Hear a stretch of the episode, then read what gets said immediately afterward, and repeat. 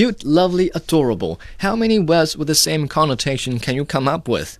Well, you better start taking your vocabulary lessons now, because once you've seen the second installment of the Despicable Me series, you'll be searching your brain for words to describe the irresistible charm that directors Pierre Coffin, Chris Reynolds, and the team have tried to instill in their latest offering. I miss being evil. Sinister plots, large scale crimes is what I live for. I mean, don't you think there's more to our future than jelly? Well, I'm also considering a line of jams. In the first episode, supervillain Gru realized his dream of stealing the moon and in the process adopted three orphan girls. Now a father, Gru has retired from his evil business and focuses his productive capacity on making jam and jelly. But his peaceful days don't last long, as a new supervillain is out there wreaking havoc, and Gru is called in by the anti-villain league for assistance. Undercover AVL agent Lucy Wilde is his partner. Look, I probably shouldn't be saying this, but your work as a villain was kind of amazing. So if you ever want to get back to doing something awesome, give us a call. Despite the success of the first installment, viewers and critics have mixed feelings about the sequel.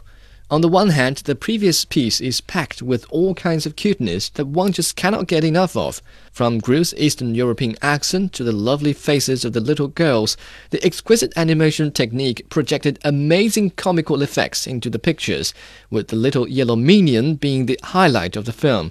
Look at you. More like. In the second installment, these yellow critters, as the magical element that lures the viewers to the cinemas, are naturally given much more screen time. On the other hand, the various forms of cuteness are not enough to save the botched addition to the franchise. First of all, we appreciated the first installment because it offered a fresh perspective of a villain, not often seen in animated comedies. By the end of Despicable Me, the villain Gru ended his bad guy career and became a nice guy, removing one of the major attractions of the film. As a result, the second installment places the focus on romance and family relations, making it basically not much different from the majority of other cartoon movies on offer.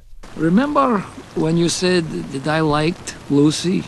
Well, it turns out you're right. Really? Yes, but, well, she's moving away. I'm never going to see her again.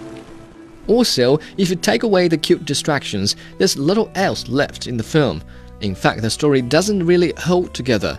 Even the pacing is flawed because everything has to make way for the rib tickling every now and then.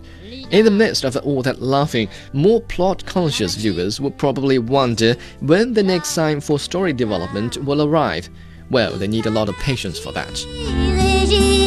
Despicable Me 2 has achieved top notch visual and comical effects, but if the series is going to last long, they'll need much more than that. On a scale from 1 to 10, I give Despicable Me 2 a 7.